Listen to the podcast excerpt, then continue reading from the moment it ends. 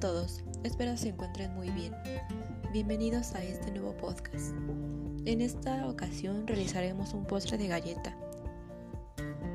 Los ingredientes que necesitaremos serán 3 tazas de fresas limpias, desinfectadas y en remanadas delgadas, una lata de lechera, una lata de media crema, 4 piezas de yemas batidas, una cucharadita de fécula de maíz, una cucharadita de esencia de vainilla, un paquete de soletas de 100 gramos y media taza de almendras fileteadas.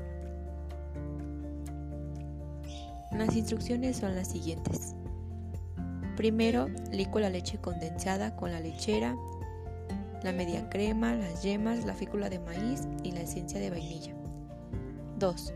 Cocina la preparación a medio fuego por 5 minutos.